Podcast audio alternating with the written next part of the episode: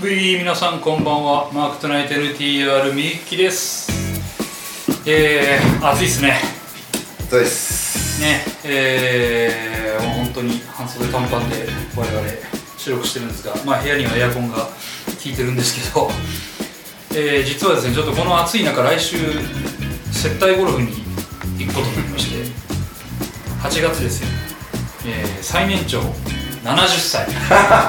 大丈夫かっていうシーンが出るんじゃない？ただその人が主役なのでその人抜きでやるわけにはいかんということでまあねあのースコア云々よりもちょっとね生きて帰ってくるっていうことを目標にしたいと思いつつ でもまあちょっとねゴルフはスコアを競う競技なんであのスコアがゴルフを愛する人の冒涜にならないように気をつけたいと思っておりますねちょっとクスッとした方はニュース見てるなという感じですけど すごい会見でした。なかなかこ今年一なのかなっていう感じがしますけど。そこっていう 好きなんだろうね。そうそうそう。いやいやなかなかねいいまたいい感じのあれになってるなと思いますけど。はいあの今日ちょっと大城編集長が暑さでダウンなのか何なのか、えー体調不良をなってなってしまいましてですね、はい。今日は急遽欠席ということで、えー聞いてくれてると思います。おそらく。いや、はい。絶対井上尚弥見てる。いやいやね。ぜひ聞いていたらぜひちょっと大柴さん反応していただいて。そうね、はい。サブスクあれチャンネル登録したってたから。なああ素晴らしい。ですねなので今日はあのー、おっきの皆さんお分かりの通り対面でやっておりますので、えー今一人来ましたけどもちょっと大柴さん抜きにはなってしまいましたが4人でお送りします。ねえー、1人来ました、えーもう1人も後に来ます。というわけでオープニングです、えーこんばんは坂原パパです、えーオープニングへの投稿です。梅雨が明けて一気に暑くなりましたが体調を崩してませんか？お題は最近食べたアイスクリームでお願いします。あれ？それ？前回のじゃなくて。そ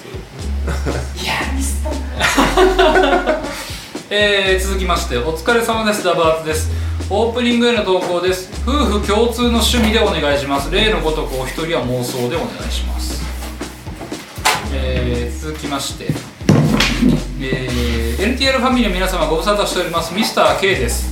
オープニングのテーマですが皆さんの最近始めたチャレンジもしくはこれから始めようとしている新たなチャレンジでお願いいたします。発行人の場合はバスケの再開でしょうか？えー私の場合は日本帰国後にアメリカの公認会計資格を取ろうと思いこれから毎週30時間以上のペースで勉強しようと決心し最近始めた次第です。お盆も19日のスロベニア戦観戦以外の日は毎日10時間以上を勉強時間に充てることになりそうです。大変ですね。えー続きまして皆さんこんばんは平井大輔です。先週のアトムの子供さんの奥さんが反復しそうになった100個の話強すぎるなと思って笑って聞いてたんですがこれ私聞きました。すごかったねあれね。レオさんの嫁さんの話を100年の声も冷めるっていうやつに同行するなよ。で爆笑すると同時に確かにその通りだなと我に返りました、えーオープニングのお題は最近何かのために身を削ったことでお願いします。というわけで、えー最近食べたアイスクリーム、えー夫婦共通の趣味、えー最近始めたチャレンジもしくはこれから始めようとしている新たなチャレンジ、えーで、えー最近何かのために身を削ったこと。はい。うーん。最近食べたアイスあるはずだったんだ結局買ってこなくてよかったですけど。全員一人来てない。あ来た。あ来た。いやタイミングが。オープニングしていきますわ。うー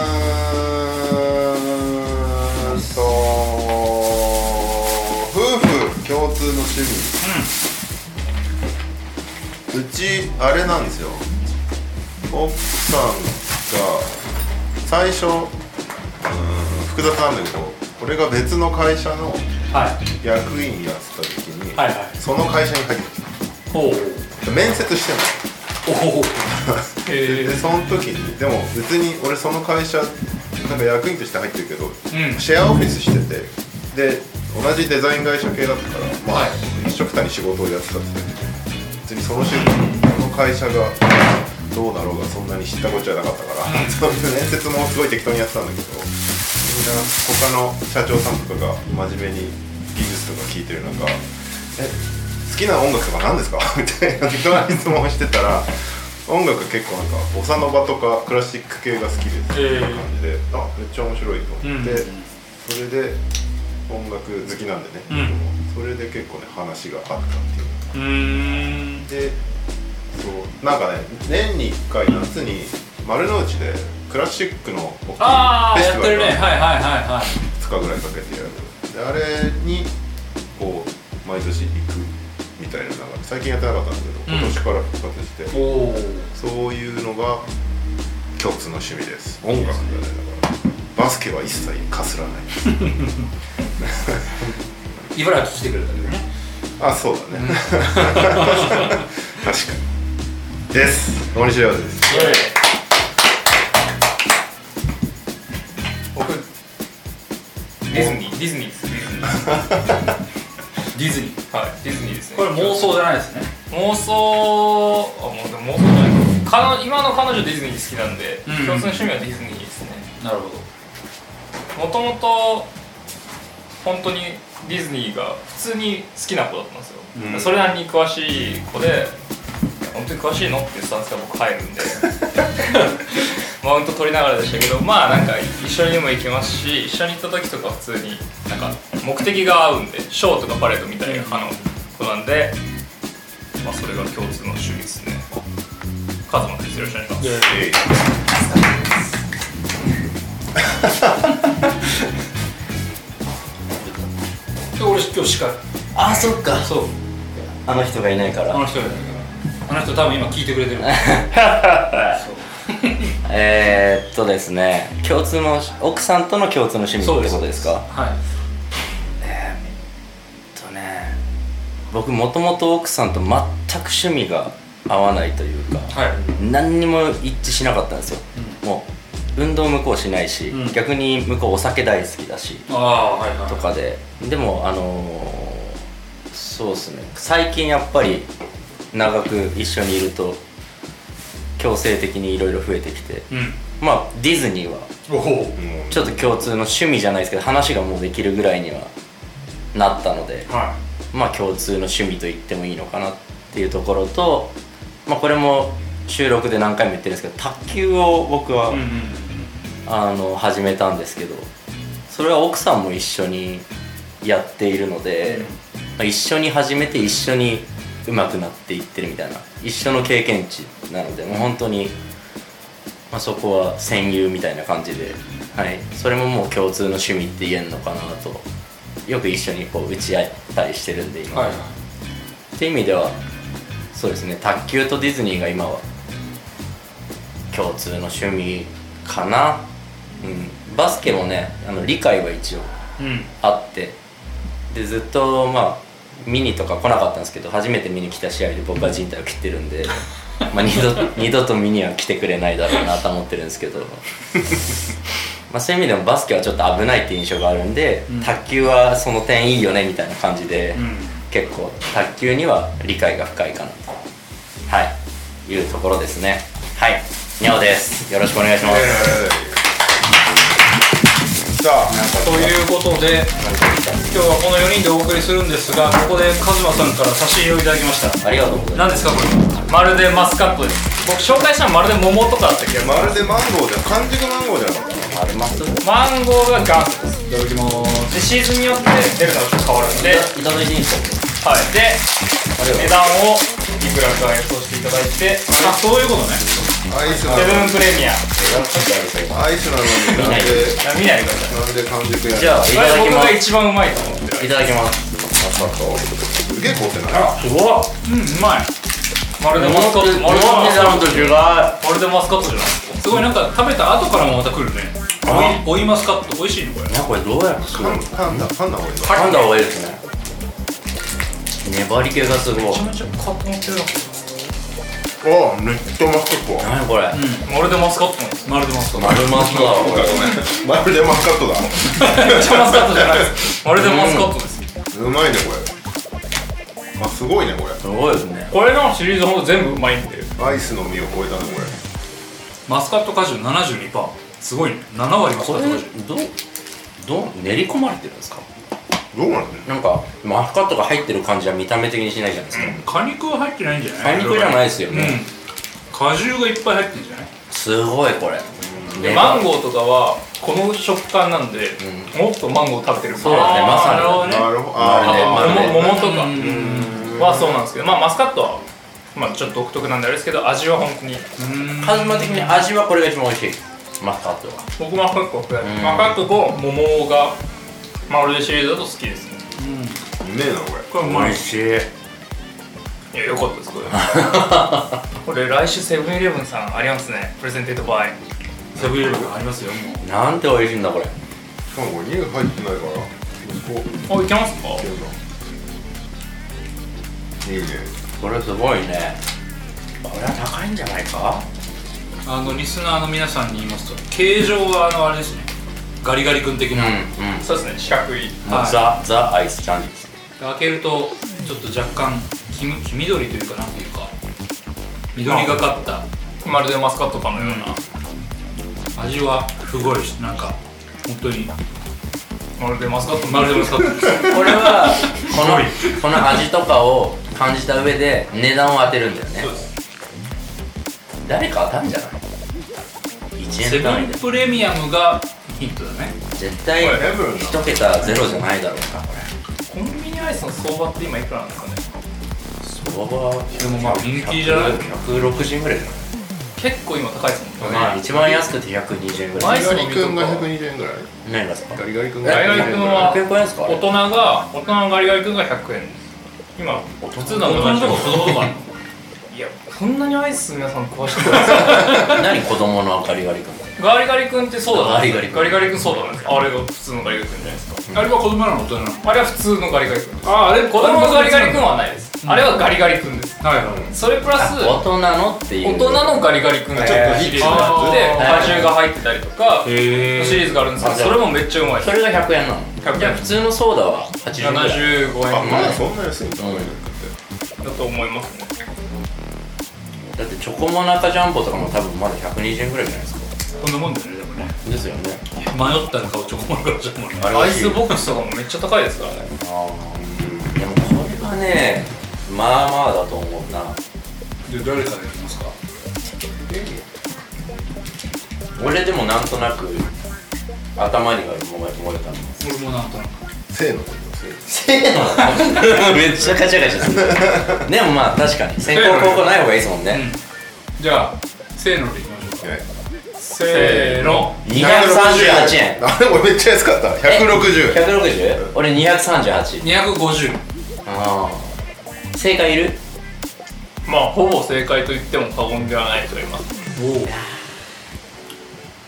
えいいですか？はい。159円。すごい。ほぼピタリえ安くない？って思いますよね、うん。そうなんですよこれこれは超コスパいいですよ。ねこれはすごいね。うわあリスナーさん今買いに行った方がいいですよ。美味しいこれ。うまいうん。これ100円台なの？はい。全然ありやね。へマンゴー149円って書いてある、え。マスカットは159円です。マンゴーの高さ美味しい本当全然に200円超えでも買う絶対200円超えてると思ってた本当にそうなんですよ。すげえな栄屋乳業レオさん200円なのいけんの ガンガン相場使う250円とか言ってほしかったんですね。これ外国人観光客に知られない方がいい。ねそう。知られたらあっという間なくなるね。そう。だねあれ？乳成分入ってるって書いてあるな後ろには書いてる本当はニューフェーブンって書いてある。まあいいや。これはでもちょっと他の味もね楽しくなりますそう。セブンならどこでも普通にアイスコ基ーラ。本は売ってます。えでまあさっき言ったようにシーズンで変わったりするんでー、うーん桃もあればマスカットもバナナとかも最近出てましたね。これじゃあ洋華堂洋華堂とかにもあるのかな？いやあーセブンだとそうかもしれない。セブングループ。あありそうだだ。ねうんとかもしれないですね。いやでもこれ味濃いな。濃い美味しい。すごい後に残る、喉乾ってます最近。確かに。ありがとうございます。はい。はい美味しい。いや良かったです。ありがとうございます。知っていただけたいすごいでしょ NBA もオフシーズンに。なるとこれだけこれはもうブルック・ロペスが食べ始めたらこの NTR の声がしても過言ではないです日本で我々だけですよ。井上尚弥の裏でまるで まるでマスカットの食レポを今更しているものなんでセブンアイの担当者さんあのぜひスポンサーお待ちしておりますので、よろしくお願いします。はいじゃあ行きましょうかえー、はい今週のニュース。えー、このもうね本当もうガチオフシーズンになっちゃって特にないんですけどうーんどうしようかな。ホーネッツの売却が承認されましたっていうことで。はい。ジョーダンが正式にはいはいマジョリティオーナーじゃなくなっちゃってちょっと寂しいけど、まあ、一応マイノリティオーナーなんで残ってはいるけあ残ってはいるんですど、ね。うんうんえーと面白いのがあの投票が29対1で唯一反対票を投じたのがニックスのジェームズ・ドーランへえ理由はみんなよくわからない。何なんだっていうね。えー、あとはあとは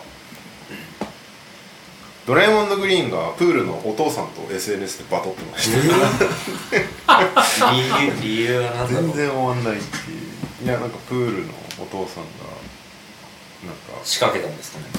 怒ってたねなんか。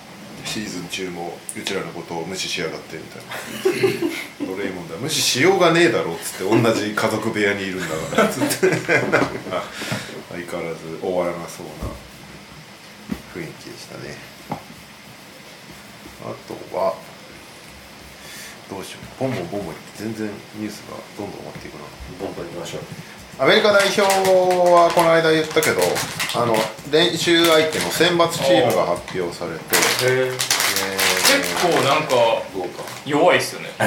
なんか本当若手オブ若手。まあでもアメリカ代表自体が結構若手中心だから、まあその分なんか毎年よく発表されるのでいうと結構アメリカ代表の方がそれなりに豪華だと思うんでう練習相手もまあそれなりに豪華な嫁ぐらいの感じだと思うんですけど、はい NBA 選手じゃないようなレベルの人たちいるじゃないですか。G リーグとかんとね？あ G リーグが3人いるんでへまず NBA 選手とケイド・カニンガム、えージェイレン・デューレンジェイレン・グリーン、えークエンティン・グライムスチェット・ホルムグレーンハーバート・ジョーンズトレイ・マーフィーキーガン・マレーペイトン・プリチャードナズ・リードジェイレン・ウィリアムズ。で G リーグから懐かしいねラングストン・ギャロウェイ、えージョン・ジェンキンズ。あとエリック・ミカって多分みんな知らないと思うけど、ちょっとデカめのアスレチック系インサイドの3人。でこの3人は何で選ばれたかっていうと、あの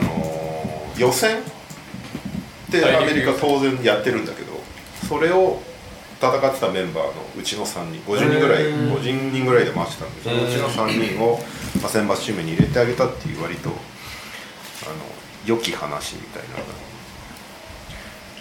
まあ確かに小粒っちゃ小粒だよね。まあでも代表自体も前に言ったけどハリバートンブリッジスキャム・ジョンソンイングラムバンケロ ポーティスアントジェイレン・ブランソンジョシュ・ハート JJJ ウォーカーケスラーオースティン・リーブスだからね。さ差はないんじゃないいやいやいやいや。ジャレン・ジャクソンジュニアいる分で差が出そうですねやっぱり。でもなんかあのカズマから今よ弱いっていうせなんか話を聞いてたからネームバリューはそれなりにある。まあ名前はそう12年目の子たちって感じねなんかねライト層はでも知らないぐらい。ああそうですね、うん。確かに。練習相手ってそのなんか他国を想定したらって考えると弱くないですか？まあな。なんか。でも他国もバンバンやらないんだよねなんか。あのヨキッチとかもー、出ないヨキッチも出ないって言ってたし。セルビア。はボグダンがでもセルビアのロースター見たけどヨピッチいなくてもそれなりに強かったですよ基本強いんですよポクシェフとかそう。でヨビもッチとか。あのバシリエミチッチっていう最近サンダーと契約したやつがいるんだけどそいつユーロリーグ MVP とか取るレベルじゃん。彼もなんか出なそうな雰囲気だあそうなのフランスもウェンバーンヤマ出ないしヤニスもグリシャ出ないし結構出ない出ないみたいなのが続いてて最近。であとドイツはなぜか勝手に内紛を起こしてマッチクリバーが出ない何やってんだっつってあクリバー出ないのが確定。もう辞退します。でシュルーダーはシュルーダーがシュルーダーは出る。でシュルーダーはそのユーロバスケット2022にクリーバー出なかったことをなんか批判したんだよね。テレビみたいな感じで。そしたらクリーバーがそれを受けてどうやら僕は代表に迎え入れられないようなので辞退しますすねしまったのかインターネットみたいなやり取りなんで最近ちょっと代表周りがなんか残念なニュースが多い中なんとカイル・アンダーソン中国代表入りおおじいちゃんかメインフィスレジェンドあそうそう。はであそうなんだ。アジアの違いってわざわざヤオミン出てきてたね。ね。い出てきましたね。ヤオミン戻ったんだな。なんかこの間さ大大賭博大会みたいになってさ。大賭大博大会 もう大問題になったんだよ中国で。八百長祭りみたいな感じになってプレーオフ中に。でそれでその責任を受けて確かヤオミンが一回辞めた気がしてたんだよね。普通にでも写真写ってたね、うん。並んで写真撮ってたの。また戻ったのかな。でかすぎるからさ。が目立ちよく見えるそうそうそう。ヤヤオが映ると基本ヤオしか目立たないみたいな。なんかちっちゃいガード取ったのかな。みたいななんかね。いやーこれ結構迷惑な話で日本からすると、うん。あのー今回のワールドカップ大変なリーグにいるじゃん。あの、はいはい。日本は。グルグループ。オーストラリアとフィンランドと、ドイツ。ドイツ。でどこも勝てないかもしれないじゃんやばいじゃんみたいな話なんだけどその後の順位決定戦とかも結構重要で。でなぜ重要かっていうとアジアでトップになるとパリ五輪に出れる。でオーストラリアニュージーランドはそこにカウントしないから結構チャンスある、中国とかイランとかヨルダンとかあの辺を抑えてトップになれればアジアの中で1位になれればパリ五輪の枠がもらえるから逆にもらえないと大変じゃありませんって、うん。めちゃくちゃ。で本当はここでいい成績残したいところなんですけど中国が厄介なの取ってきたなっていう。今中国と日本のその戦力的な話だと、まあ、カイル・アンダーソンなし八村なし状態だとどんなレベル感だったんですか？最近結構中国落ちてたんだよね。で八村いなくても渡辺とかホキンソンちゃんといれば俺は勝てるんじゃないかなって思うレベルだね。ジョーチーとかいると？ジョーチーはちゃんと出てくればいるね。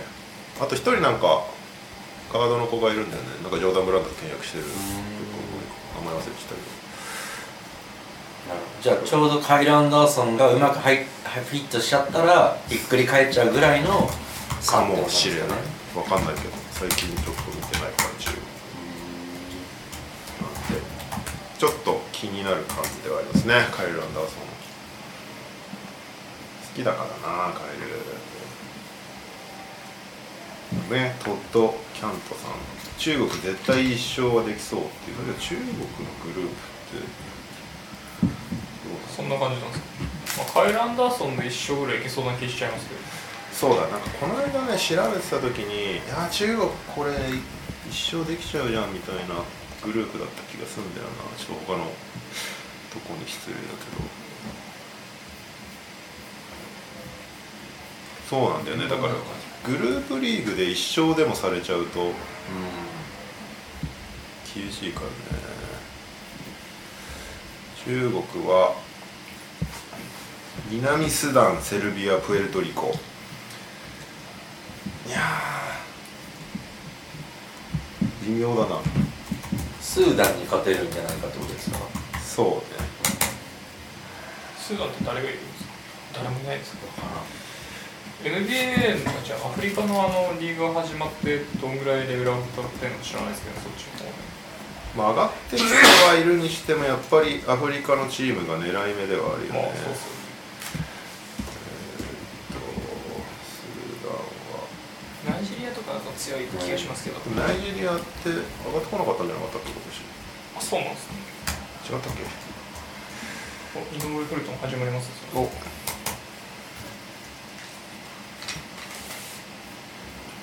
そうナイジェリア確か上がってきて南スーダンは。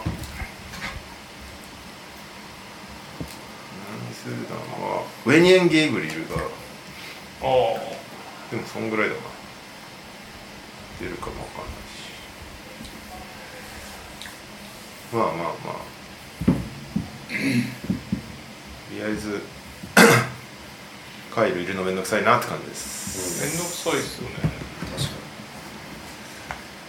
えーっとあとはそうこれ直接 NBA ではないんだけどキリアン・エンバペがサウジからものすごい額のオファーを受けていて。へ移籍金が332 million。460億円ぐらい。すごっ。でそれがもし移籍金受け入れてくれるならサラリーが1年776ミリすごっ。あ やばやば移籍金だけでしあれですよ美女と野獣のエリアとか。作れます。すごいですね。すごくない？換算的には僕の脳内の換算はディズニー換算になっちゃうんであれですけど。しかも1年のサラリーが700いくつらだと1000億円ぐらいだもんね。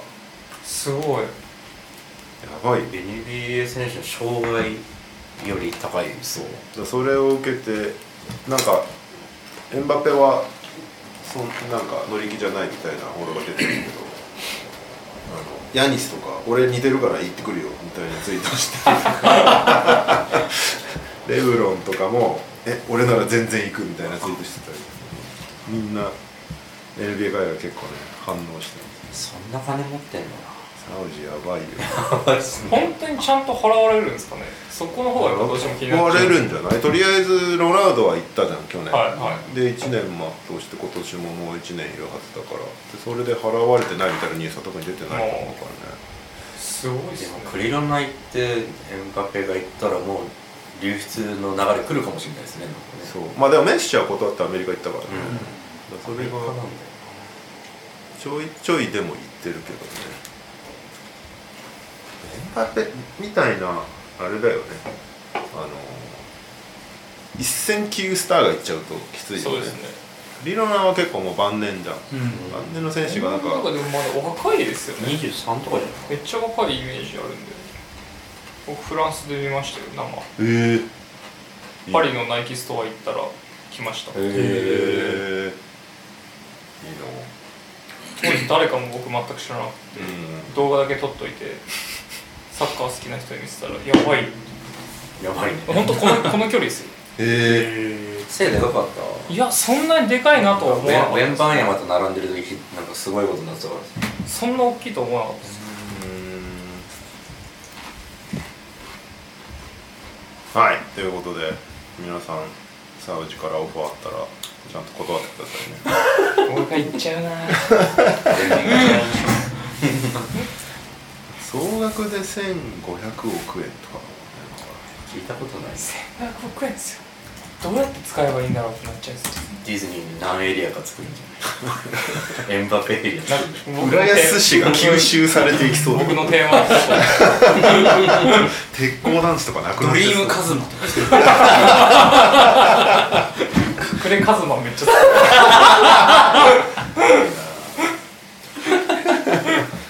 ボタンを押すと歌ってくれるんで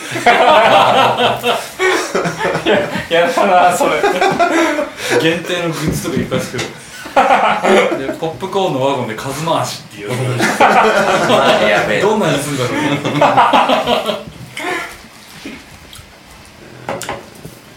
とあとはあともうないかも。なんかあったっけ、NBA 関連？ビッグ3始まったぐらいじゃないですか。あービッグスリーは全然置いてねえな。僕も全然置いてないですけどスーパークールビーズさんがいまた頑張ってます。おお。うー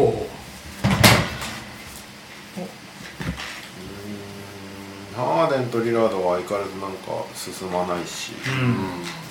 まあオフシーズンのオフの時期って感じになってますよね、そう。完全にだっけなカリーのドキュメンタリーが AppleTV でそう。配信開始になってなんかねカリーのリンク踏んでいくと2ヶ月無料トライアルができる。へえだ誰でも見れる。よこれ TV 最初1年ぐらい無料のやつですよね。なんか携帯変えるとついてくるの。あるあるだった結構そういうのまだやってんのかなどう本当に何も見なくて終わっちゃいましたけど。結構面白いの入ってんだけどね。でも完全にアメリカのコンテンツだからそれを好きになれるかどうかだね、まあ他サブスク見てると AppleTV の優先順位がどうしても下がっちゃう、まあ下がる。俺もそんなに高くはない。でも字幕が気になるから今見てる。まあ。もうすでに何個かもうチェックマークつけてる。へえ。彼のドキュメンタリーか。うーんそんなもんかも。歌がないですね。はい。じゃあもう日本ニュースいっちゃおうはい日本ニュースは 日本代表がこの週末韓国で試合をしてきましたということで。あれなんだよねでも。河村もいない渡辺もいない。でホーキンソンも出ないみたいな感じで。本当あの日本人選手たちのみで戦ったみたいな感じになって富樫選手曰くそれでちょっと日本人選手たち結構気合い入ってたみたいなことですけど。一勝一敗で終わって最初負けて結構フィジカルにやられて2試合目はなんとかそれを反省点を生かして持ち直しましたみたいな試合だったけど。まあどうなんだろうな。なんか富樫選手この間昨日か渡辺選手と一緒に対談してたのよ。ああなんか対談配信イベントみたいので,、はいでそれで言ってたけどなんかこの時期に練習試合をバンバンやってるの他の国じゃ考えられないから、結構珍しいことだみたいなこと言ってまあ多分ホーバスさんはこの合宿女子のさ合宿めちゃめちゃやって代表チーム作ってたじゃん、うんそれが男子だとできないのもすごい不満があってたからそれも含めての今すごいハードなトレーニングしてんだと思うけど、選手はでも韓国とやるとやっぱりめっちゃフィジカルだから毎年やれるといいなみたいななんか心配になりましたけどね。代表。ツイートしてたね、はい。どうでした？これでいいんかって思っちゃいましたけど申し訳ないですけど。結局なんかなんかうまくいってるところあんまなかったようにしか思えなかったんで。果たして渡辺と、まあ、ホーキンソンと河村が入ってきたところでちゃんと予選とか試合に成り立つのかなっていうぐらいなんか不安になりましたけどね。うん韓国のそのフィジカルがうんぬんとかあるとは、まあ、思いますけどサイズで言えばもっと、まあ、ドイツとかフィンランドがでかいと思いますしうんうんそういうところとやれた時きついんだろうなっていう。ハーフコートオフェンス結構やばいなって思いました。台湾戦もそうだったよね。そう台湾戦もやばくないって思ったんですよ。も全く攻めれてなかったからねあのハーフコートになると、は結局トランジション外れちゃうからそれで僕勝ちしたみたいな感じそのスリーが入ったりするとまあまあまあって感じですけど。韓国戦1戦目は本当リバウンド取られまくってやられて2戦目はそこでようやくトントンにしてそれこそトランジション出してスリーも決めれて勝ったみたいな感じだったけどそれでもギリギリだったよね。と思いましたけどね。点数も本当にギリギリですしそういうリバウンド取んないとやばいみたいな中で川又君が頑張ってたあのが本当2試合目良かったです良かった。1試合目もだいぶ体張ってましたしね。ただなんか川又が頑張った分代表選考どうなるんだろうなっていう。うんねってなっちゃうよね。なんか結局この本当は絞ってってる作業のはずなんだけど、今回の結果を受けて分かんなくなったっていう感じな気がするホーバスさん。西田とかも良かったと思いますしうまあその今回の試合だけで見ると良かったと思いますし須田もすごいハッスルしてましたし当落戦ぐらいの人たちが割と頑張ってた印象ではあったんであと原とかも。んうん。原良かったですよ。原良かったね。だ原みたいな選手でもいると使える気がするんだよな。そうですね。うんどうするいやむずいですよ。めっちゃむずいですよ。あと我らが中村太一選手の解説が面白かったですけどね。あそうなんだ。はい、バスケットライブそうだったんですよ、はい。面白かったですね。KBL あるある的な小ネタ入れたりして。そうだよね。めっちゃ詳しいもん、はいあとあのタイムアウト中の声とか入るじゃないですか。うん。うんうんめっじあの訳してて。うーん。バスケ用語は分かるんでみたいちゃ有能じゃん。なはい。面白かったですよ。でなんかリアクションとかもあの僕らで日本代表の試合見た時とかあるじゃないですか、うんうん。あれぐらいのテンションで「うおー!」みたいな感じなんで「それダメだ!」とかなんかそういう感じでやってたんで面白かったですいいねもう次練習じゃあれですか？来月の。有有明の前に8月の頭に群馬行く。オープンハウスでやるはず。どこでやるんですか？ニュージーランドかな。おおじゃあそれなりにフィジカルがありそそううですだからちょっとずつレベルが上がってってるんだよね。割と日本って 1, 1試合目でフィジカル圧倒されて2試合目修正みたいなパターンが多いから最初から行ってくれるといいけどねニュージーランド誰来るんだろ確かに。ニュージーランドって NBA 選手もいます？うないるけどあのーアダムスとか出ないから。あまあそうですよね。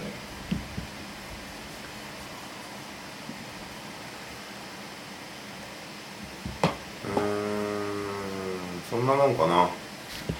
俺の持って。あー。うーんまとめてはいねえな。じゃあ投稿言います？いや。なん。かね始まりますよ。井上君と。次の上なんだっ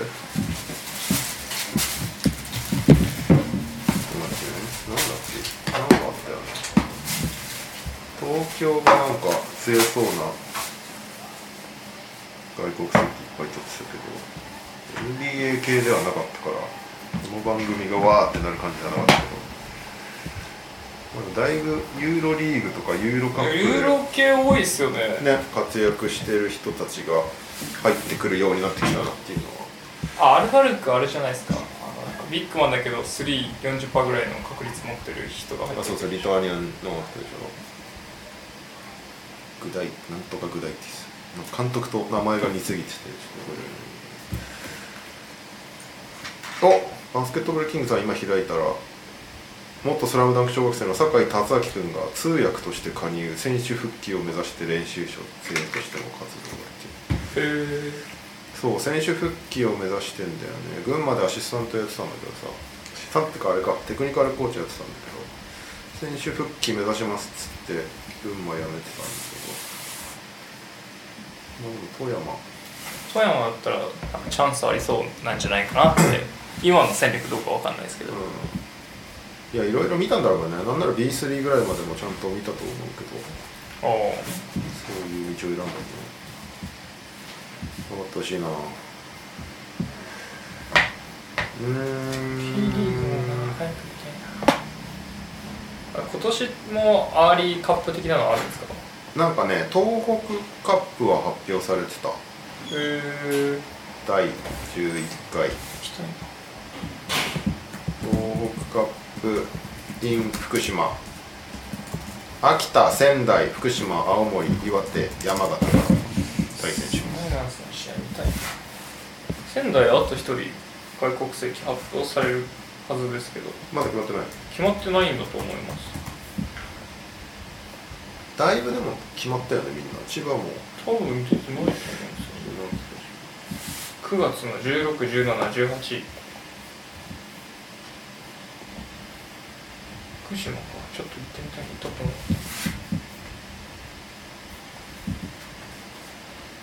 とないはいそんなとこです。はい。じゃあ投稿きます。えー お疲れ様です。ダブアツです。島根短歌を投稿します。ユニフォーム新デザインの発表です。背中に注文鉄拳8、えー今年もユニフォームデザイン発表地銀のロゴと合わせてバンナムのありとあらゆるスポンサーロゴが登場。中でも鉄拳8のロゴに目を引かれます。今後コラボ等もあるかもしれません。それではにゃおさんにクイズなんですけど今ちょっと席を外していますんでユニフォームを見ます。ユニフォーム。ガンナムずるいよね。こちらです。ゲーム名を載せれるから。かっこいいじゃないですか。もうめちゃめちゃゲームじゃん。うん。パックマンとパ思ってるね。ックマン。鉄拳どこ？鉄拳この首のところ。ああ本当だ。肩のところね。へー。名前の下の可愛いですねパックマン。うん。バンダイってすごいな。あガンダム。いいな何でもできるね。それではにょうさんにクイズです。えあマジですか？はい。このマークトゥナイト NTR の週間 NTR は300回を超えていますか？いませんか？それは分かるんじゃないですか？これ誰からの問題ですか？ダブアツです。超えてる。正解。よかった。正解は超えています。今週がウ300ィーク310のはずです。あそうだよね。鳥取からは以上です。そうだよ正解です。え長畑さんの傾向はあの兄貴をバカにした質問がえ本当だよね。全部返り討ちにしてる。でこれはあれか他のコーナー的には100個い？ああもうそんな感じ？お？他なんかあったっけ？早いです。ねにゃお先生はない。ないよね？マンディーズもない。マンディーズもないよね。今週の井上を今やるかやらないかですね。それ始まったばっかだもんね。今1ラウンドね。ですじゃああのあこれに関してねフルトンってスティーブンで合ってるんですか？ステフ・カリーと同じスペルって書いてるけど。ステフ・カリーのあれのステフィン読みがめちゃめちゃ珍しいからスティーブンで合ってるはずです多分。スティーブン・ジャクソンとステフィンは一緒ですか？スペル。スペル一緒。あスティーブンってあの表記が正しいんだよ基本的に。へステフィンステフィン読みがめちゃめちゃ珍しい。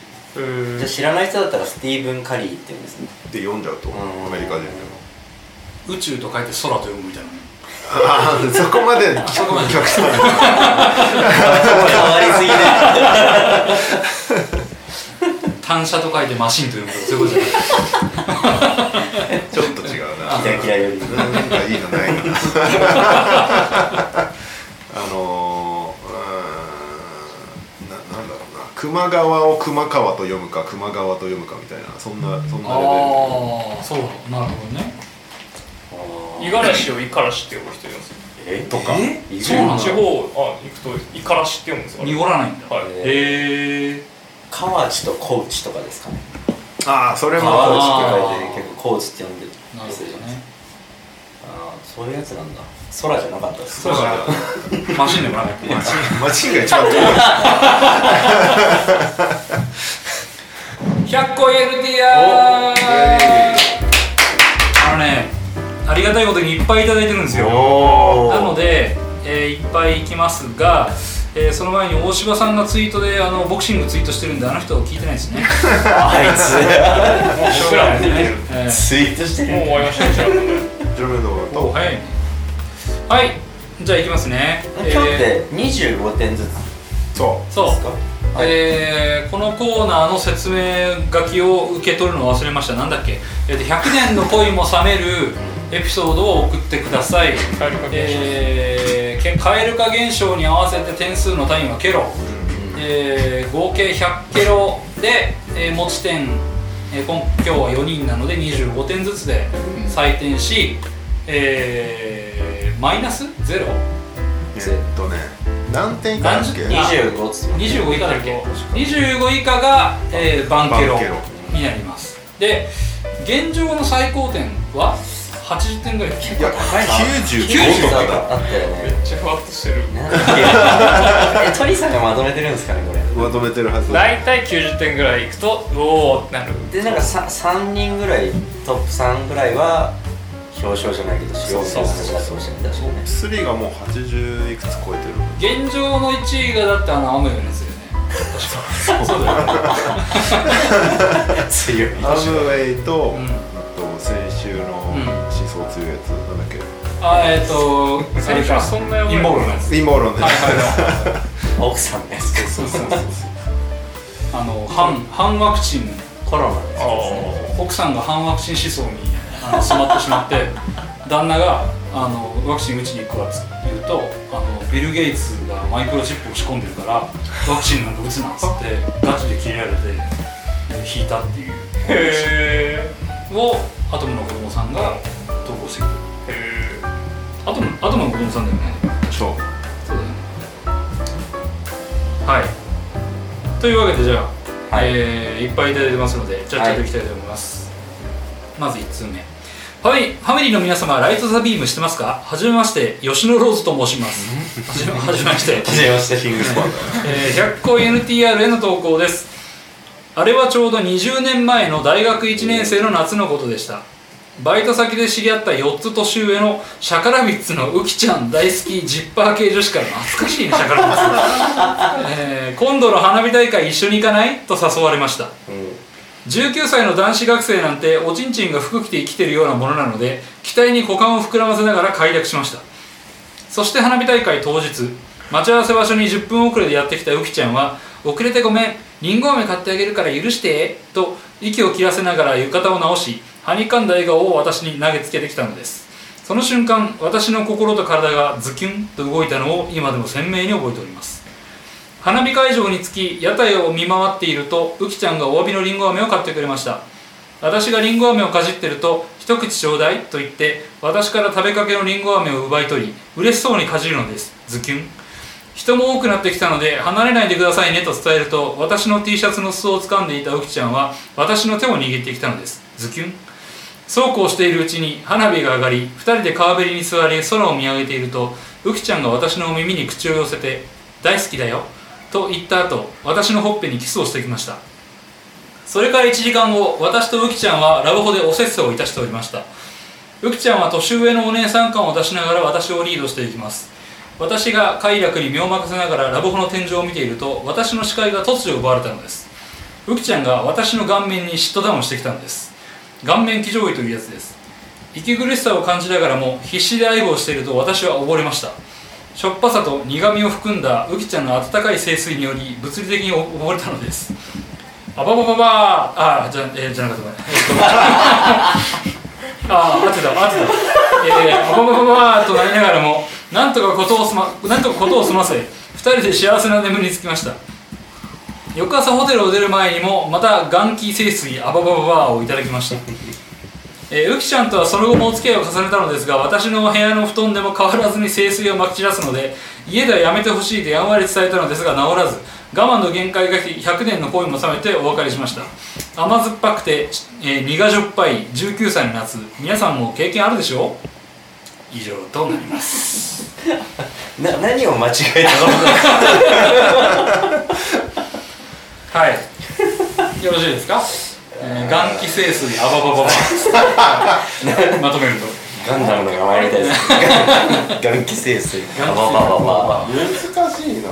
このあわしこれ点数いった後僕感想言いますね。はうーん。い100年の恋も冷めた瞬間をうん。採点するっていうコーナーなんで、はいうん。はい。はいうん。じゃあえっ、ー、とどうしましょうね。カズマからでいいですかね。はい。じゃあカズマから最後レオで。はい。い。いですか？はい。6 3 5 9おーえー、じゃあ 23? バンケロバンケロバンケロです。だ冷めないということですいやこれはねあの。ちょっと嘘っぽい ネタに行き過ぎてエピソードがやりやりすぎた。ネタに行き過ぎてるなって思っちゃいまし瞬間じゃないこれは話は。ちょちょっとずつちょっとずつなんかああ、うん。飽きただけなんじゃないかなってこの人が。冷めたんなら最初の瞬間に別れてないとおかしくないっていう。そうね。初アバババでも。元気清水アババババだって2回やってるからね。あもっとやってんじそゃないですか？の後も家でもやってるんですよ。家でもやってる。ね確かに冷めてないのか。嫌になっていったっていう話そうだね、うん、確かに。投稿コーナーが間違ってんじゃないかね、ライト・ザ・ビームしてますかってきましたけどね。はいライト・ザ・ビームはできなかったということで。はいじゃあマンキロでした。はい。続きまして。皆さんこんばんはリュウです。100個 NTR に挑戦します。大学生の頃女の子は大切なところがあるからお尻を前から後ろに拭くんだよと教えてくれたデリカシーに欠ける女の子がいました。ひょんなことから私が数字の6その女の子が数字の9の姿勢で向かい合う機会があったのですがなんとその子の大事なところかっこ穴のあたりにはバンキロならぬうんちょろが、えこれは潔癖症じゃなくても厳しいですよね。皆さんいくら早くしたくても事前にシャ事前にしっかりシャワーを浴びるようにしましょう。以上私にとっては100年の恋も冷めるというよりどちらかというとトラウマになってる話でした。じゃあ違うじゃん。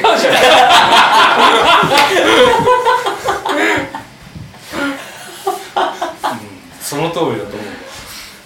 マンケロならぬ運調って意味わかんない。何もかかってないもんはいじゃあ。燃え上がってないんだよなそうなんですよね。そうだね。100年の恋も冷めるってことはまず100年の恋をしなきゃいけない。そうなんですよ。そう。燃え上がってなくてうんちょろで冷めてるだけだからいいっすか？はい。6うんまあこ俺も5そうねこ21うバンケロうんちょろまあう嫌だけど。ねいやす嫌ごいですごい嫌ですけどね。うんなんだろうねどっちが6でどっちが9って誰が基準？わかるどっちでもいいんだ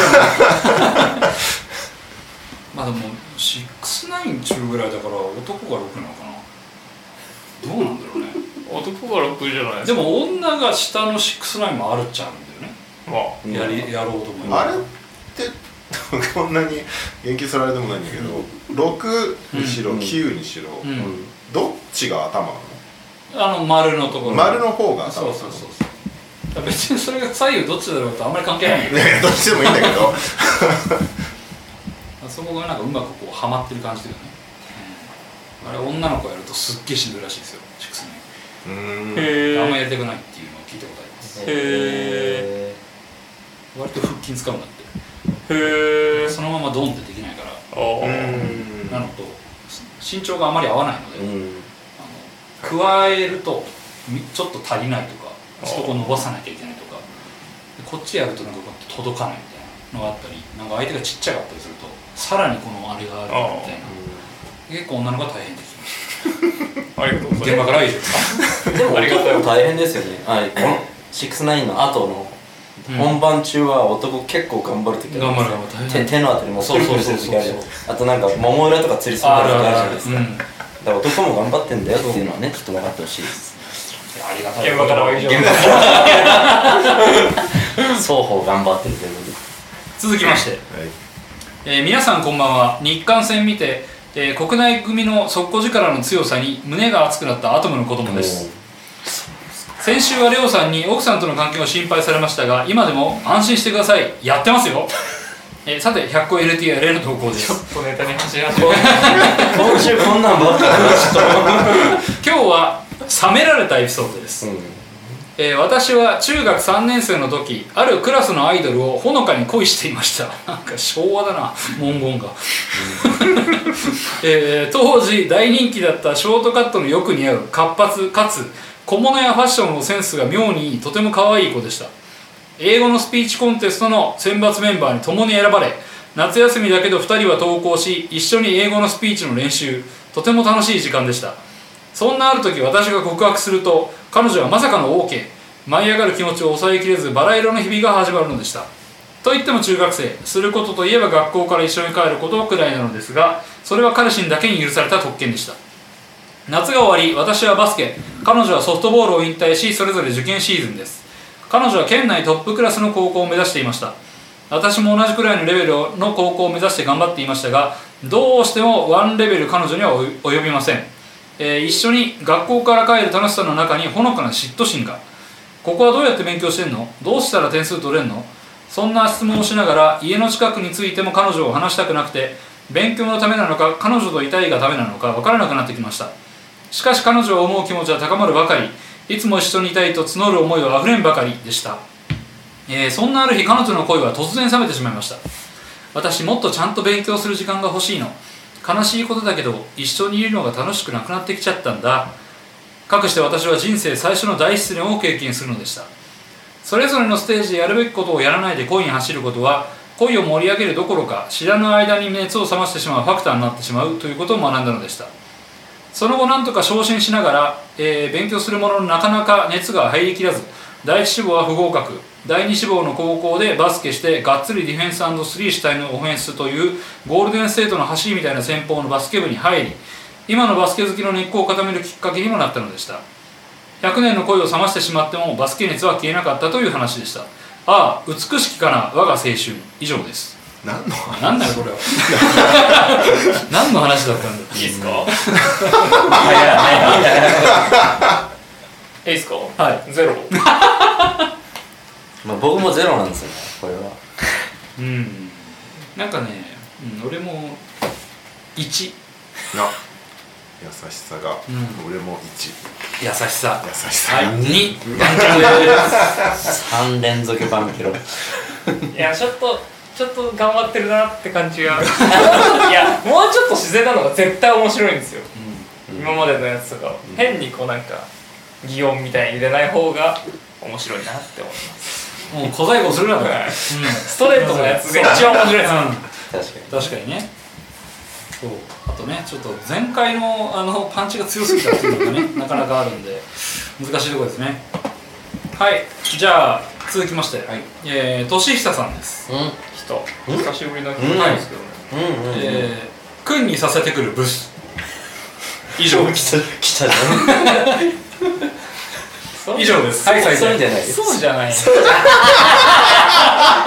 いいねこの順番いいね。いいですか？ストレートだったよ。ゼロ。あのそうじゃないです。趣旨よねなんですよ。趣旨の年差ゼロ。ゼロ。違うんですよねそういうんじゃゼロ。はいバンケロでーす。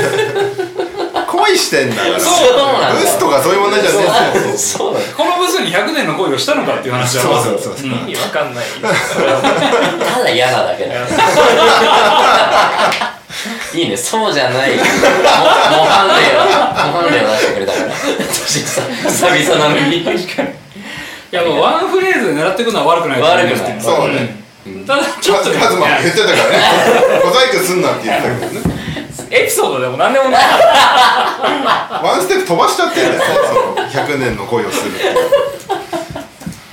はいじゃあ続きましてえー、あだ名がジョニーさんです。NTR メンバーの皆様こんばんは。あだ名がジョニーと申します、えー今回100個 NTR に投稿してみたいと思い筆を取りました。おーありがとうございます。あれはとあるアウトレットに靴を買いに行った時の話ですナイキアディダスと靴屋を数店見に行きアンダーアーマーに入店。店員さんに長時間歩いてても疲れにくい靴を探してるんですけど何かおすすめあります？と聞いたところバッシュがいいと勧められました。店員は話をしてみてなかなかの好青年でこの店員さんなら気持ちよく買えると思い店員さんのおすすめを持ってきてもらうことに。そこで店員さんが持ってきたのはカリーのバッシュ。早速試し履きをしようと思ったその時店員さんの一言。これコリーっていうバスケ選手のシュートなんですよ。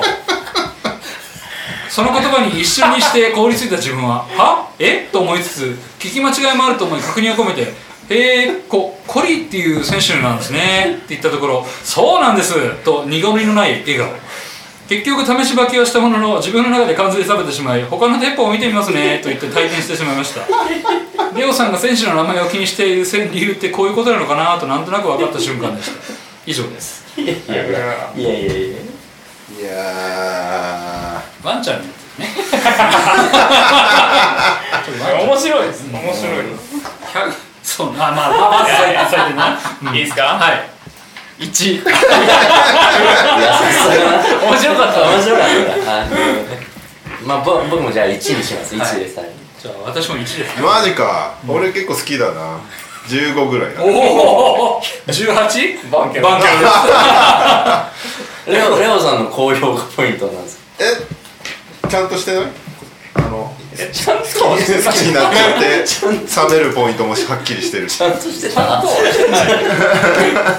え構成ちゃんとちゃんと求めてる？なんか流れではある 構成はそうっす。ね恋なんかなっていう。たただただ面白かったです。いや本当面白かった。コリーは良かったですこれあれなのかな？このジョニーさんは男性で相手があ違うなこれなかなかの好青年って書いてるから相手男性だよね。じゃないですかねだよね。これなんかこれ相手がすごい可愛い女性の店員でなんあかそれでちょっとわちょっとなんかお近づきになると嬉しいなみたいなドキドキとかしてる時にコリーのって言い始めると まあ確かに。それはなんかあったと思うんですけど、まあ、もしかでもこのねジョニーさんがもしかしたらそういうあの男性好きっていうね であればちょっとそこまで読み読み取ってあげられなかったら我々全然全然いいと思うんですよ 全然いいと思うんですけどちょっとまあその100年の恋っていうところがねなかなか難しいところだなという。吉野ローズさんが「今日厳しくないですか?」その流れ作ったのは吉野ローズ。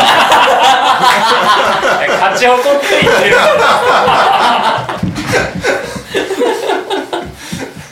いやしかしコリーとは読めんだろうあの綴り。ね。なんでコリーになっちゃったんだろう。スティーブン・コリーですか？らスティーブン・コリー誰だよって。そうそう。どこどこのどなたですかみたいな感じなんハリウッド名脇役コリーコリーなあいつめっちゃ出てんなみたいな。エンドロールントロールでも一番名前が載ってるところに必ず載ってるみたいな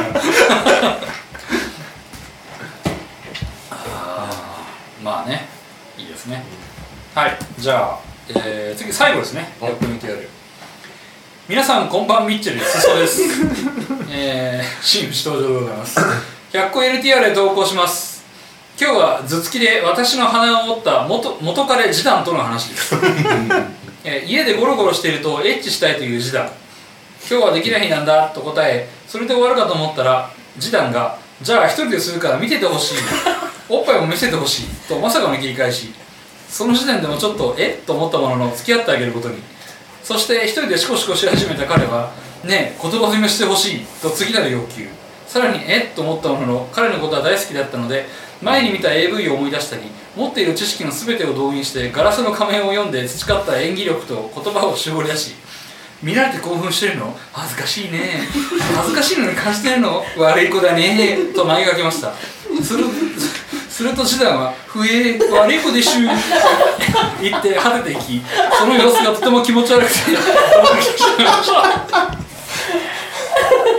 ふえ悪い子でしゅはさすがに頭突きするぐらい攻撃的なのにド M なの？好きな体位後輩位って言ってたのに M なの？キモとなってしまいました。理解していただけますか？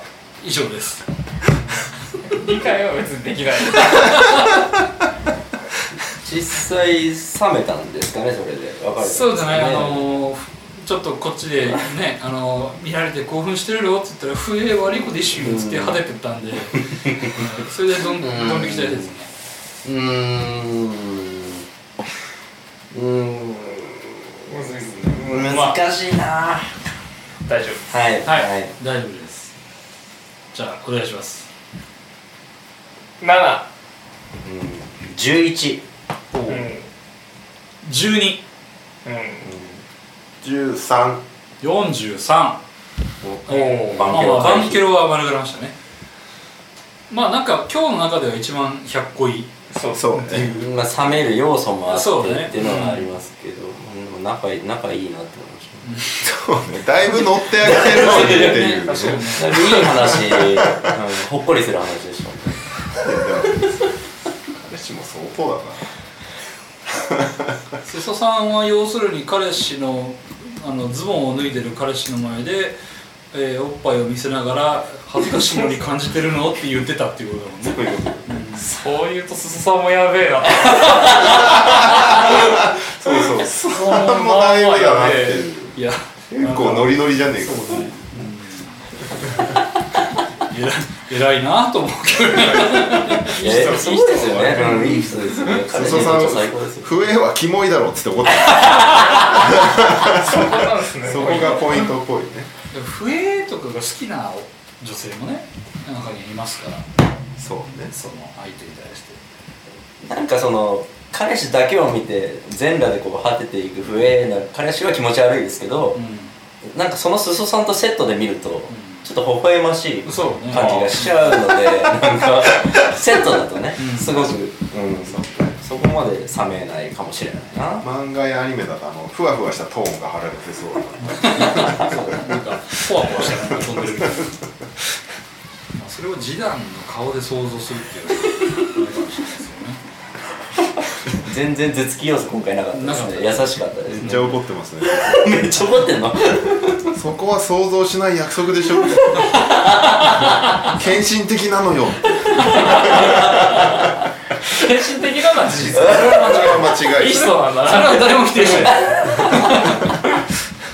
はいというわけで、えー本日最高得点43点の、えー、裾さんでしたが残念ながら、えートップ3には入らずですね、うん入ってこないですね。バンケロの嵐でしたね。ねえ。確かに。なんかちょっとあれですね。今日カズマさんのありがたいお言葉があったあの小細工するなっていうのが。そうか、ええちょっと狙いすぎてるやっぱりうん。慣れてきちゃうんで。でも年年下のでもないんでしょ？だ今日結構だいぶ狭まったじゃないでね。か投稿の質がフォーマットが決まってきた。首相がいっぱいできたでもそろそろバンケロ複数回の人もいるんいやですよねそうっすよ、ねだからなバンケロ率でこの企画で戦ってると思うんでガンガン送ってこないと。一旦数えた方がいいかもね。バンケロバンケロ23個あったらもうやばいもんね。バンケロ率高かったら何でしたっけ？ウィナーですか？毎週見直そうね。地獄でしょ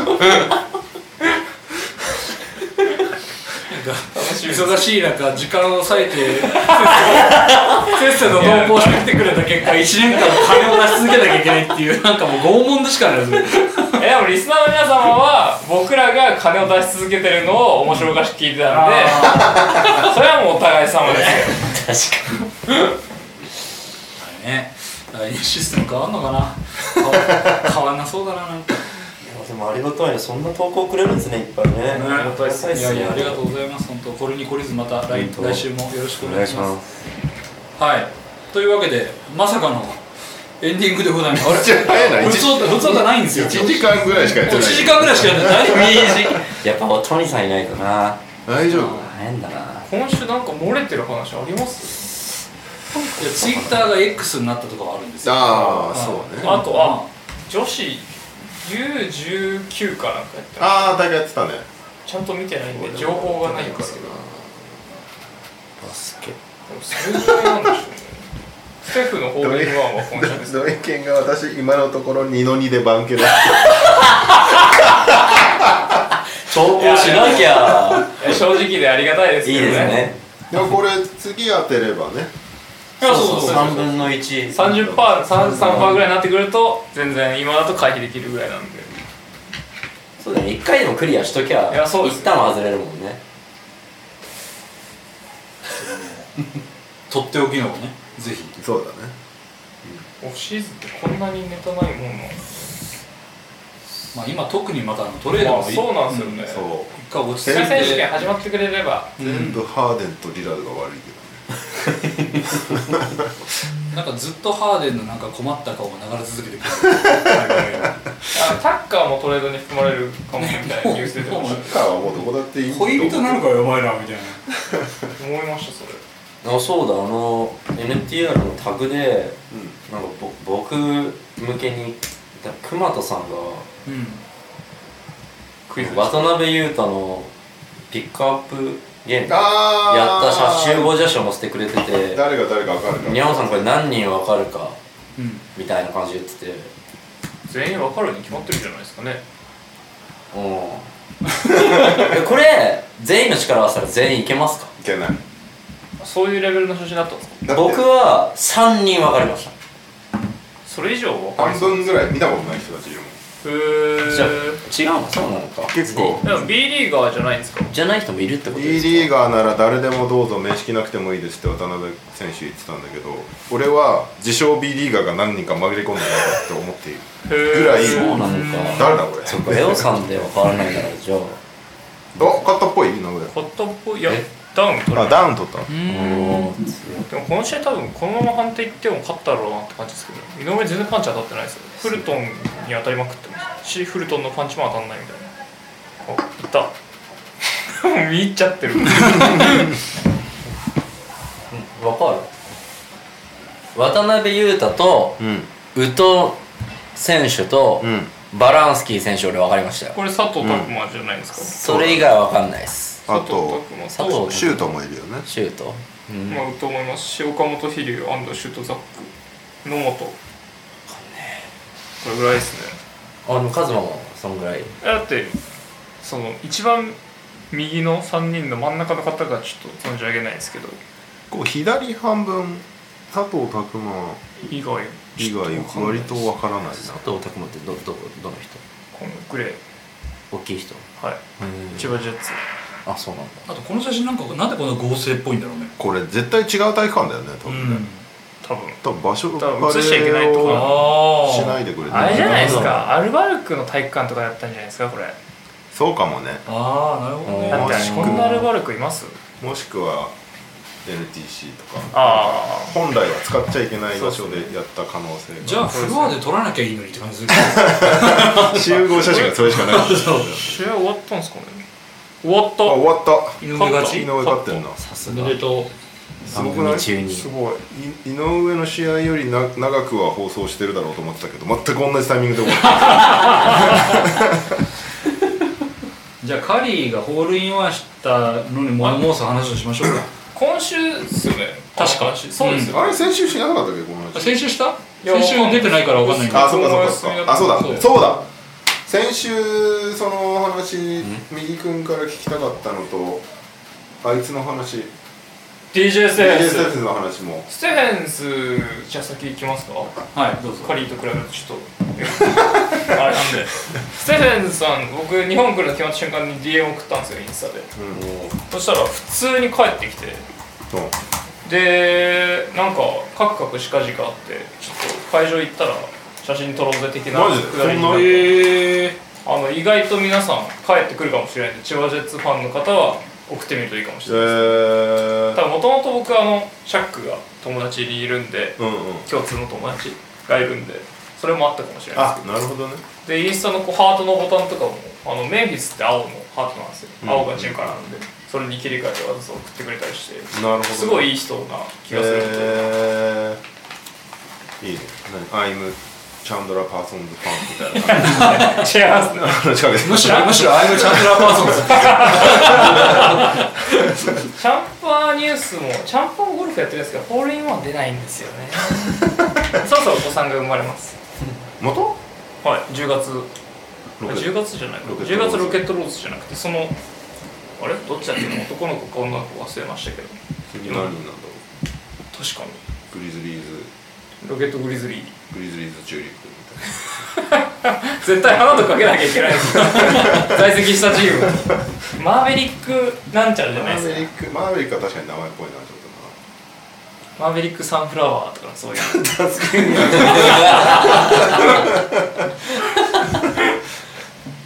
はいなんでテフェンス情報は以上です。とはい。せっかくなら見に行きたいですけどね。行きたい行きたい。行こうよ。普通に見たいです。普通に行こうよ。もうアップ見れるだけでいや嬉しい。そうですよね。確かに。じゃあジェッツはちょっとでも連番で席取れるのか分かんないですけどね。船橋の。船橋にしなきゃいいのか。まあでも取れるでしょ。もうサンロッカーズの会場とかで見たらあ取りやすいし。アウェイできる見たいし。あとまあアルバルクとかみたいにう意外と空いたりするようなとこだったら安いと思うんでえ行きましょうそれは。行こう行こスはい。でカリー？じゃあカリーに物申して。はい。グリーンは走るな。って言うと思って飛ぶのですよね一番やっちゃいけないことそうですよはい。ずーっとやってますそう。あのホールインワンはすごい。怒ってる人いるんだろうな。それはすごいんだけどグリーン走るなっていう。僕ですら思いました。それそれだけです。本当にもうあのゴルフを始めた初心者にまず言うそうですよね。最初のラウンドで僕教わったことやってるんだからうん、走るな足をするな飛ぶな。全部やった。全部やって グリーンキーパーが本当血ヘドを吐きながら毎朝早く起きてちゃんとそこ整えるんだよっていう。めっちゃジャンプして着地してますねでもきっとなんか名門というかいい会場なんですよね。いやまあね。いや絶対そうだよ、まあ、だだしカリーだからキーパーまあまあ。あーまあーっていう感じになってたと思うけど。きっとチティップをいっぱい貼ってる。まあね、うん、いやいやいや。あアメリカもなんかキー植えたりするもんなんですか？ゴルフって。なんかホールインワンするとキー植えたりしてません？ああ日本はやるね。アメリカどうなんだろう知らない。まだあれあんの？ホールインワン保険って。ある。まだまだある。あるあのしきたりやるの、あの日本だけのね。配らないといけそうない。そうそうホールインワンしたら損をするっていう。そうえ俺もでも一応入ってるよ。30万ですへ1回出たら100万に変えようと思って。えへホー。ルインワンすると100万で。そう。でそれでタオルとか買うみたいな。そうなんかあとマーカーってあのグリーンの置くやつとか買ったりあとパーティー開く費用にしたりとか あれうちの親父が2回ホールインワンやってて、でへ1回やった時に30万で赤字になったんだって、うん。だから2回目で100万に変えたんだけどあの100万で結構ギリだったらしくて。へえなんかそれであの「お前も1回出すまでは別に30万なんでいいけど、1回出したら100万に変えた方がいいよ」って言われてそうしようとえ一番なんか一緒にゴルフやる人の中で一番出してる人が4回やってる人がいて。すげえもうなんかね。4回目はね嫌なんだって またあれやんのかみたいになってきて。であとあの出したくない時にかけて出るみたいな。ああとなんか絶対出ねえだろみたいな時にかけて出るとかなんか今日はピン位置が厳しいんですとかってキャディーさんに言われてまあじゃあ今日出ねえだろうなってスパッターだったら打った瞬間なんか嫌な予感するんだって。あこれ行くんじゃねみたいな感じになって入って行ってみたら入っててみたいな。すごい嫌な予感しちゃってる。ショートコールだとしてもそんな乗らないなって思っちゃいます。3回目まで嬉しかった。4回目から若干微妙になった。すごい悪しきせい。スポーツから喜びを奪って 次どうしようみたいな。でも日本だけなんでしょあれ海外は聞いたことないよ当然お祝いしてくれるっていう。ああまあそりゃそうっすそりよねゃそうだよね。だって。出したくて出せるもんじゃないですからね。そうそうそう。ね変な話だよね。うん。妬みから生まれてるよね。うん。なんでやった側が払わなきゃいけないの変なの。あとあのセルフだと認められないっていうね。あそうなんですそうキャディーがいないとダメ。はいあへー。の同行者は基本お仲間じゃん。まあまあだから「いやカズマ絶対やったんですよ。間違いないんですよ。写真もあるんですよ」みたいなうんこと言っても「いやいやいや」っつってあの第三者がいないと認めてもらえない。へー。だからキャディーさんがいると認めてくれるっていう。政府で回るときは基本はダメっていう感じ。変なの？あとねちなみにホールインワンよりアルバトロスの方が出ないっていう、あうん。あホールインワンは比較的あアルバトロスはパー5で2打だ。パー5で2打で上がる、うん、だイーグルが上。で一番難しいのがアルバトロス、ホールインワン結構ねゴルフやってると周りやってる人いるんだよ、まあそうなんやかんや、うん、1回はやったことあるっていう人はキャリアが長い人だったら結構いる確かパーファイブ2打は考えられない。いやもうほぼほぼ無理だよ。なんかにインゴルでもに一番いいや無理ですよ。だってまあいドア玉で300飛ばしたとしてもそう残り200 200ぐらいいくつ残ってるをわけでしょ？ビタビタに決めなきゃいけないんですよね。そうだからそれをなんか UDT かなんかでバーシューって飛ばしてあのそれがそのまま入るってことだから無理でしょ。無理ですね。だからたまーにプロがやるっていう感へじイーグルは比較的あるうん、うん。うん。まあ、バーディーなんかもういくらでもあるしっていうイーグルは。それこそカリーがこの大会で結構やってた。うん。前半34とかじゃなかったですごいね。ほんと確かなんか載せてた気がします。恐ろしいそうなんかそれを見てまずこの動画見て思ったのがなんかオールインワンよりも走るなっていうのを思ってタイムライン辿ってたらカズマがグリーン走るなって書いててその通りみたいな感じ。でそうですよ。他の人たちはカリーはやっぱりいや持ってるなとかそういうのいやそんなんどうでもええねんみたいな。最低限のマナーですからねそう。ゴルフはマナーの方が大事やっていう。そんな感じです。はい。はい、というわけで。エンディングですか？はい。じゃあ井上戦も終わったことですし。はい。はい、じゃあエンディングに参ります、えーエンディングはですね2通いただいております。こんばんはリュウです。最近オリビエ・リュウという17歳のバスケットボール選手がいることを知りました。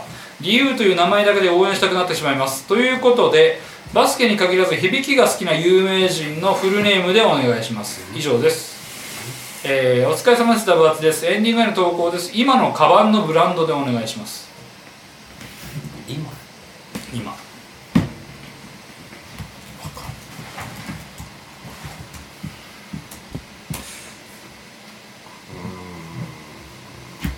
響きが好きな選手。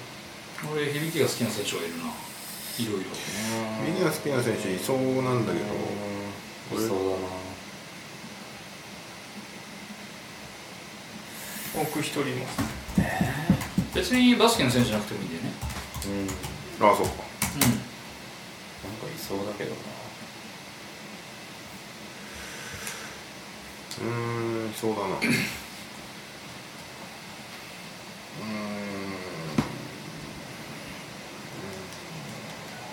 いな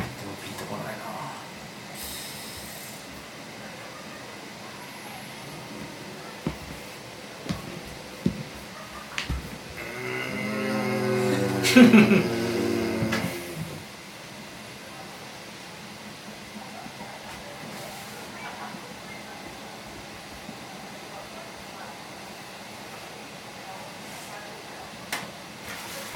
ティーブン・コリーでもいいですよ気になるな。スティーブン・コリーって誰なんだろうな。絶対いると思うけどさ。絶対いると思いますよ。絶対いると思うけど何してる人なのか分かんない。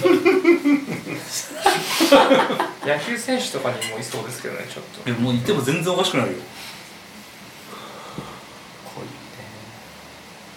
僕はそう思いましたよ。はいとどうまあでもなんとなく名前から気になってはい。応援してる人はいますね。じゃあどうしましょうね。カズマからいきますまた。じゃあおじゃあレオさん終わりじゃあできればフルネームで言う感じですかね。そうだね。はい。じゃあエンディングの、えーお題は、えーバスケに限らず響きが好きな有名人のフルネーム。321ダン・ディッカン古いな。えー、アレハンドロ・ガルナチョ。えージャレット・サルタラマッキアジャジャロットだっけジャレット。ジャロットだっではさっきも出たラングストン・ギャロウェイ。おあー。あえけそれぞれ何の人ですか僕バスケ NBA 選手かなり古いですねダンディッカ懐かしいねもじゃもじゃの人語呂がめっちゃ好きっすダンディッカはいシアトルアトランタのイメー。ジありますアト代表入り一瞬だけしたよねか懐かしい小学生の時なんかすげえ小学生か中学生か忘れました若干リドナーっぽい見た目の人だよね。あそうあごめんドラギッチのそういう感じの顔の人。ホークスのイメージしかない。なゴンザガだよねしかもね。先生は？僕あのサッカーであのマンチェスターユナイテッドにいる若手の子子なんですけど、うーん。まあ、僕もともとこのカードでうん。あの有望な若手なんで、はいはいはいはい。結構あのツイッターとかでもみんなこうガルナチョ出たとかいろいろ言っててな何人？スペイン人、まあ、アルゼンチンも持ってるのかな、はいはいはで結構見た目もかっこよくて。い、うん。でまだ19歳なんですけど結構マンチェスターユナイテッドは若手の宝庫なんですけどその中でもガルナチョは期待されてるんで結構かっこいいですよね。あタトゥーだらけですけど。うん。で結構今注目して見てる19歳の子です。はい。でなんだっけ？俺はジャロジャロット・サルタラマッキアっていうあのメジャーリーグの野球の選手なんですけどへー。あのメジャーリーグ史上最も長い名前の選手なんですよ。へええススペルで14文字。あ最近ニュースになってました？あそれなったかな？あのサルグイーン。そうそうそうあの脇腹ぐらいまで行くのよ。ああのサルタルマッキアサルタラマッキアどこの人確かに。どこの人なんだこうなるわはいはいはいはいはい。何？などこの人ですか？け一応アメリカ人。アメリカなんだ、うんでこのサルタラマッキアが確かメジャーで一番長くて日本で一番長いのが下敷亮っていうなんかロッテにいた選手なんですけどうんそれがねなんかに日米の一番長い名前っていう。下式量下敷亮雄太っていうね。ああああ名字だけなのね下式量下敷亮っていう。本当だ長い名前下式量下敷亮ってどこの人だっけな？相撲の名前鹿児島あ大阪だ。へえなんかあの大阪と大阪でいいな鹿児島とか青森とかでなぜか3文字の名字が多い印象。あなんか俺大学の先輩で下道園さんっていう人がいて。下どうぞのそう。下にお堂の堂にはい。園ってあの草冠のおねおどうぞのでさえなんか珍しい。そう道園さんもさあのまあそいるけどそれに下道園と上道園がいるんだってへえお茶屋の息子さんなんだけど。へえあとなんかあの青森とかそれこそ七重さんと前話したかな。あの細山田さんとか。ああ細山田さんっているな。細山さんとか山田さんでいいじゃんって感じ 細山田いいじゃんってことはない。確かにでも神とか下とかつく人いますね、うん。かなんか上川端ってあープロ野球選手いませんでしたいるいるいる。長いなとかなんかねそうあと下鶴さんとかね。あ下ー。下に水に流れるだったかな。なんか、うなんかそんな結構ね珍しい名字が。なんかその南北多い感じ。いろんな名前おもろいよ発音できない名字もあるでしょ。多分英語的に。なあああるいっぱいあるだろうね。ね。それはあるだろうね。レオさんでなん誰でしょあキャラランスキャラ 完全に放送に引っ張られて 絶対もっといるんだけど。でパッと出てこないんだようかっこいい名前とかだとまたなんか出てくるんですけどねいろいろね。俺でもケンタビアス・コールドウェル・ポープあーね確かにね。うん確かにね。ケンテイビアスなんかケンテイビアス。あケンテイビアスか僕ザービアクかっこいいと思います。あウォーリーあザザービアック英語の字面もかっこいいよね。書けないですよね。書けない書けない。シャシェスキーとかもそうだけど。フリーザ一味そうだよね。ザービ確か。にいドラゴンボールドラゴンボール。があるないそういそう。絵にア。描けそうザービア。ックさんみたい。な人でそういそう